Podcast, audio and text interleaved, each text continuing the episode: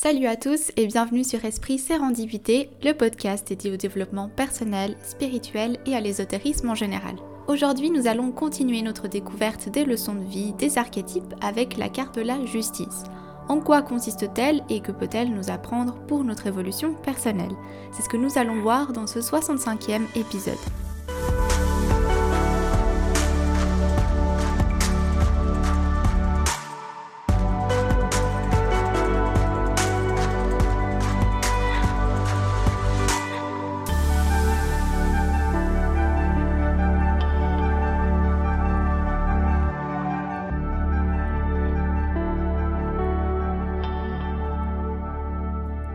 Bienvenue dans ce 65e épisode, j'espère que vous allez bien.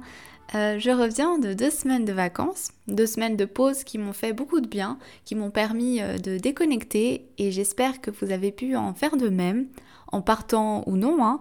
Des fois, euh, même en restant chez soi durant les vacances, ça fait du bien et ça permet de sortir de la routine du travail. Dans tous les cas, si vous êtes déjà revenu de vos vacances, je vous souhaite un bon retour et une bonne rentrée. Et pour les chanceux qui vont partir, bonnes vacances à vous. Aujourd'hui, on se retrouve pour la suite de la série des leçons de vie. On va se pencher cette fois sur la carte de la justice. Je rappelle évidemment que vous n'avez pas besoin de connaître ou euh, d'utiliser le tarot pour écouter cet épisode. Je vais m'appuyer sur les cartes et sur leurs illustrations, mais même si vous n'avez jamais touché à un jeu de tarot euh, dans votre vie, vous pouvez quand même écouter cet épisode parce que ce qui compte, c'est la leçon de la carte et comment euh, elle peut nous aider dans notre vie. Donc pour cette carte de tarot, l'archétype qui correspond le mieux est un archétype qui n'est pas euh, un archétype, on va dire officiel, comme ceux de Carl Jung, mais un archétype surtout présent dans le monde anglophone, qui est l'archétype de l'avocat. Alors, euh, l'archétype de l'avocat ou la carte de la justice est représenté dans les jeux de tarot par un personnage principal centré au milieu de la carte, parfois assis sur un trône, un siège, euh, le dos bien droit, avec dans une main une épée ou un sabre et dans l'autre une balance. Les deux, symboles de la justice, évidemment. En résumé, c'est un personnage qui tranche sévèrement, mais qui est équitable. Dans la plupart des illustrations, elle porte une couronne assez carrée euh, qui représente ses pensées bien ordonnées. Les robes portées sont souvent rouges parce que c'est la couleur régulièrement portée par les magistrats. Si je devais en quelques mots expliquer euh, ce que la justice représente, ce serait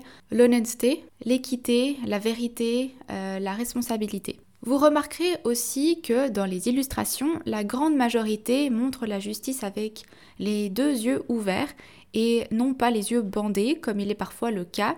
Symboliquement, euh, le bandeau qui couvre les yeux de la justice, c'est un symbole d'impartialité, d'équité. Il indique que la justice est, ou en tout cas devrait être, rendue de façon objective, euh, sans faveur et euh, sans avoir peur, indépendamment de tout, de l'identité, de la force euh, ou de la faiblesse des accusés, de leur milieu social, etc. La justice, comme l'impartialité, devrait être aveugle. Et c'est pour ça qu'elle est représentée comme ça. C'est vraiment cette impartialité qui donne un côté euh, mécanique et froid à la justice, mais avec le bandeau, on rajoute cette notion d'équité. Avec ce principe d'équité, la justice peut euh, retirer temporairement le bandeau de ses yeux pour qu'elle puisse regarder pleinement les personnes auxquelles euh, s'adressent les règles du droit et du coup rendre la justice moins détachée des réalités euh, de la société. Dans le tarot, elle n'a pas forcément les yeux bandés parce que c'est plutôt notre âme, notre nous profond qui est euh, scruté dans le tarot qui est donc déjà libre de toute identité sociale, disons. Donc la justice, elle tient une balance, grâce à laquelle elle va peser le pour et le contre dans une situation donnée, et ensuite trancher entre deux ou plusieurs choix grâce à son épée. Cet archétype symbolise une prise de position juste et équilibrée. Elle nous rappelle qu'il est important d'avoir, ou du moins de cultiver, la capacité de décider euh, de façon équitable. Elle va aussi évidemment représenter la loi et le droit. Dans la mythologie grecque, Thémis est la déesse de la justice, de la loi et de l'équité. C'est la fille du ciel et de la terre ou d'Uranos et de Gaïa, si on utilise leur nom. Elle assiste Zeus dans l'Olympe, d'ailleurs c'est même l'une de ses femmes. Selon la légende, elle aurait eu trois filles de cette union, l'équité, la loi et la paix. Sur les représentations, elle est souvent euh, imagée dans l'art ancien tenant les plateaux d'une balance avec laquelle elle pèse les arguments des parties adverses. Elle symbolise une justice fondée sur la connaissance et la sagesse. Les qualités de la justice sont principalement la rigueur, la méthode, euh, l'ordre, la lucidité, le sens de l'honneur aussi, et l'intégrité évidemment. Cette carte va nous rappeler que tout acte a une conséquence. Même si c'est très imagé, euh, nos actions au quotidien, au final, sont toujours jugées, entre guillemets, parce qu'elles ont toutes une conséquence. Du coup, pour toutes vos actions, il est normal que vous en viviez les conséquences. J'ai pas dit subir parce qu'il y a quand même beaucoup d'actions qui engendrent de bonnes conséquences, mais la vie c'est ça. On est constamment en train de récolter ce que l'on sème. Un petit mensonge amène des contradictions euh, jusqu'à arriver au moment humiliant de l'aveu parce qu'on s'est tellement trompé que le mensonge a fini par être dévoilé. Tout ce qui concerne la santé aussi. Si on mange mal, si on boit trop, qu'on ne fait pas attention à sa santé, euh, là aussi, on finira par récolter ce que l'on a semé. Alors pour certains, ce sera peut-être juste des petits rhumes à répétition, mais pour d'autres, ce sera peut-être plus grave. La justice, c'est vraiment cette carte qui nous dit tu reçois ce que tu mérites ce que tu as semé. Et ça nous amène donc au deuxième point très important de l'enseignement de la justice, c'est cette notion de responsabilité. On se doit d'assumer nos décisions.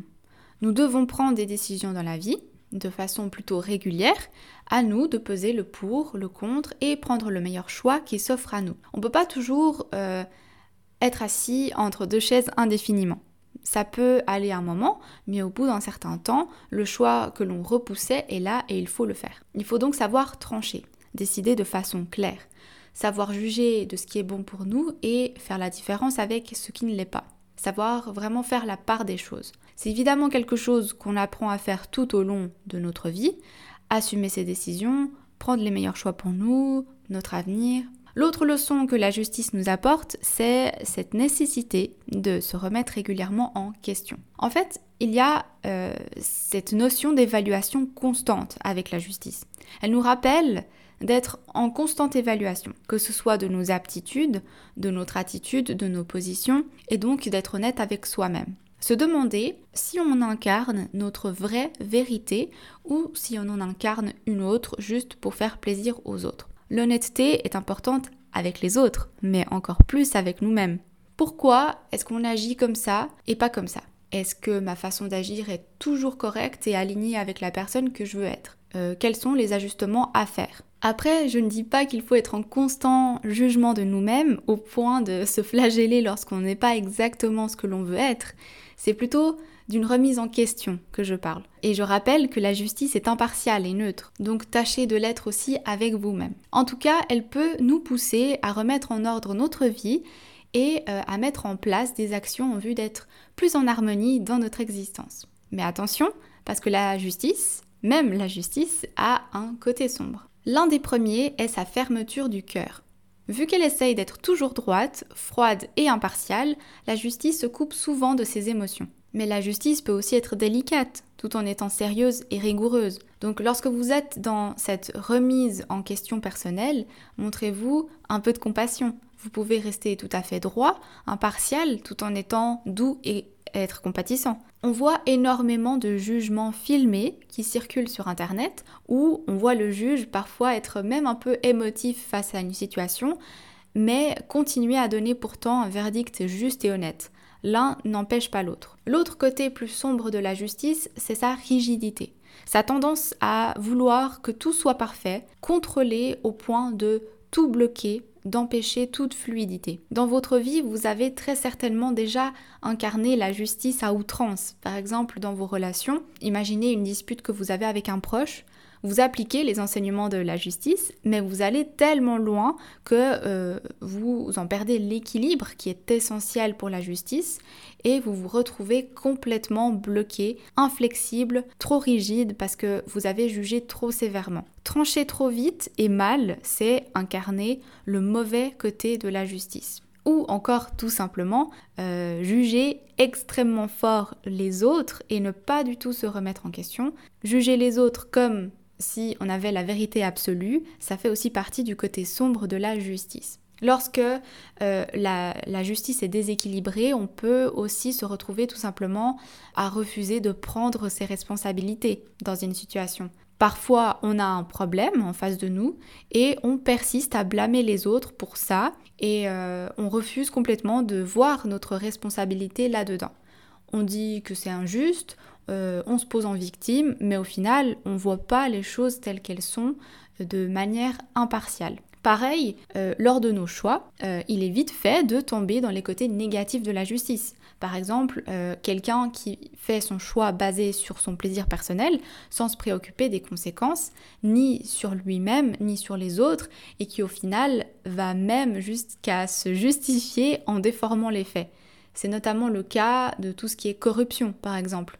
Euh, du coup, quelqu'un voilà, qui va avoir un bénéfice personnel à rendre un service à quelqu'un, sans penser aux conséquences pour les autres, mais aussi sans penser aux conséquences pour lui-même, parce que ce qui risque d'arriver, c'est justement que les gens découvrent ça, et donc voilà, que sa carrière va être finie, etc.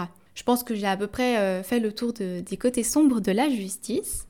Comme dans tous les autres épisodes, je vais mentionner maintenant un ou deux personnages qui me font penser à cet archétype.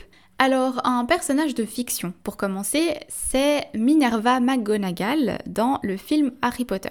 Alors pourquoi je trouve qu'elle incarne bien la justice? Bah en fait, elle a justement ce côté très droit, froid et tranchant de la justice.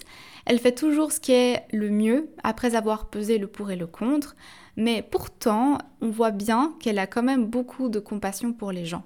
Elle doit certes appliquer le règlement, punir les étudiants quand ils ne le suivent pas, elle le fait même sans hésiter, mais pourtant parfois on sent ce côté en elle qui dirait presque je veux pas le faire parce que je sais que tu vis des moments pas faciles, mais il faut que je sois juste et équitable. Vous comprenez? Si vous avez vu Harry Potter, vous serez très certainement d'accord avec moi. Ah, de la morphe de troll. Oh, oh, oh mon Dieu Mais expliquez-vous tous les deux. Eh bien, ce qui s'est passé, c'est ma faute, professeur McGonagall. Quoi? Miss Granger? J'étais partie à la recherche du troll. J'ai lu plein de choses sur eux. Je croyais pouvoir m'en occuper toute seule. Mais j'avais tort. Si Harry et Ron ne m'avaient pas retrouvée, je serais morte à l'heure qu'il est. Oh, quoi qu'il en soit, c'était complètement idiot de faire une chose pareille. Je me serais attendu à une attitude plus raisonnable de votre part. Vous me décevez beaucoup, Miss Granger. Cinq points seront enlevés à Griffon d'or. Pour votre manque de discernement. Quant à vous deux, messieurs, j'espère que vous vous rendez compte de la chance que vous avez eue. Peu de première année auraient été capables de combattre un troll des montagnes adulte et en sortir vivant. Cinq points accordés à chacun de vous. Pour votre chance insolente.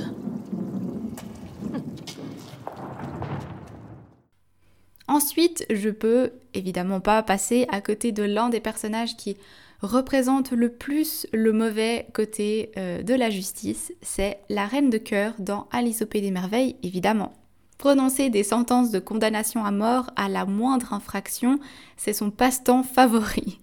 C'est presque inutile de rappeler combien de fois elle ordonne à ses sujets de couper la tête d'Alice. Elle fait sa propre loi selon ses sauts d'humeur elle se croit toute puissante. Euh, je ne sais pas si vous vous en souvenez, mais elle a un mari, bon, extrêmement soumis, certes, mais qui la convainc à un moment donné euh, dans le film d'organiser un procès avec des témoins avant de condamner Alice. Coupez-lui la tête oh, Réfléchissez, ma chère. On devrait peut-être la juger. Hein un procès. Vous dites euh, Oui, rien qu'un gentil petit procès. Hein Mmh, fort bien, c'est entendu. Que le procès commence Arrive au moment où j'ai perdu mon sang-froid. Oui, Julie, euh, euh, forcer la reine à perdre son sang-froid. Alors, est-ce que l'accusé est prêt à entendre la sentence? La sentence? Oh, mais auparavant, je dois être jugée. La sentence d'abord On vous jugera après, effronté. Mais c'est contraire à la loi. La loi, c'est moi, Jeanne Perronel c'est une belle loi, Votre Majesté. Vous avez compris, mon enfant. Ah, coupez-lui la tête Ma chère, oh, il faut entendre les témoignages. Oh, si on faisait venir au moins un petit témoin, Hum, peut-être? Oh, fort bien. Mais qu'on dépêche Pour terminer, je vous invite aussi vivement à aller regarder la vidéo que je vais mettre en barre de description. C'est justement l'une des nombreuses vidéos euh, qui circulent sur Internet de juges qui délivrent des sentences sur une affaire, mais qui montrent quand même qu'ils ont un cœur, qu'ils sont humains, qui osent parfois montrer un peu d'émotion, mais euh, qui, au-delà de tout ça, vont au bout de la décision quand même. La vidéo que je vous ai mise, on y voit euh, un juge, enfin une juge, qui vient de prononcer la sentence d'un homme qui est coupable de quelque chose, et à la fin, elle lui demande s'il est allé à un collège spécifique. Donc elle lui donne le nom de ce collège, et là, l'homme dit oui, et il se rend aussitôt compte qu'en fait, la juge est l'une de ses anciennes camarades de classe avec euh, qui il jouait au, foot quand il était jeune. Donc euh, là, c'était émotionnellement fort, évidemment. Mais voilà, la juge est restée sur sa sentence. Je crois que c'était 10 mois de prison. Euh, il me semble que le délit n'était pas très grave. Donc ici, nous avons une incarnation plutôt bonne de la justice, où on voit que l'émotionnel, il n'est pas complètement fermé, mais qu'il n'est pas impliqué dans la décision. C'est un équilibre sain. Donc, en résumé, la carte de la justice nous rappelle notre notion de responsabilité, que nos actes ont une conséquence et qu'il faut ensuite pouvoir les assumer. Elle nous demande de nous remettre régulièrement en question, nous et nos actes, nos valeurs, notre façon de penser. Mais surtout, la justice nous conseille de faire attention, euh, de ne pas tomber dans la rigidité à outrance, d'être trop perfectionniste. Euh, elle nous demande également d'éviter de juger et de trancher trop vite, de prendre le temps qu'il faut pour peser le pour et le contre. Si vous avez envie de réfléchir sur ce symbole qu'est la justice, vous pouvez justement vous poser la question suivante. Euh, Est-ce qu'il y a une situation que je vis actuellement dans ma vie où je ressens de l'injustice? Et est-ce qu'il y a une manière pour moi de rendre cette situation plus juste? Voilà, c'est tout pour cet épisode. Merci beaucoup de l'avoir écouté jusqu'au bout. J'espère qu'il vous aura plu. Si c'est le cas, n'hésitez pas à soutenir le podcast en likant cette vidéo ou en laissant une note sur la plateforme de podcast sur laquelle vous l'écoutez. Pour retrouver les autres épisodes du podcast, vous pouvez les écouter sur YouTube, Apple Podcast, Google Podcast, Deezer, Spotify et bien d'autres plateformes. Il ne faut pas hésiter à taper le nom dans la barre de recherche et vérifier s'il est disponible. N'oubliez pas de vous abonner pour ne pas rater les prochains épisodes et sinon on se retrouve dans deux semaines. D'ici là, prenez soin de vous et à bientôt.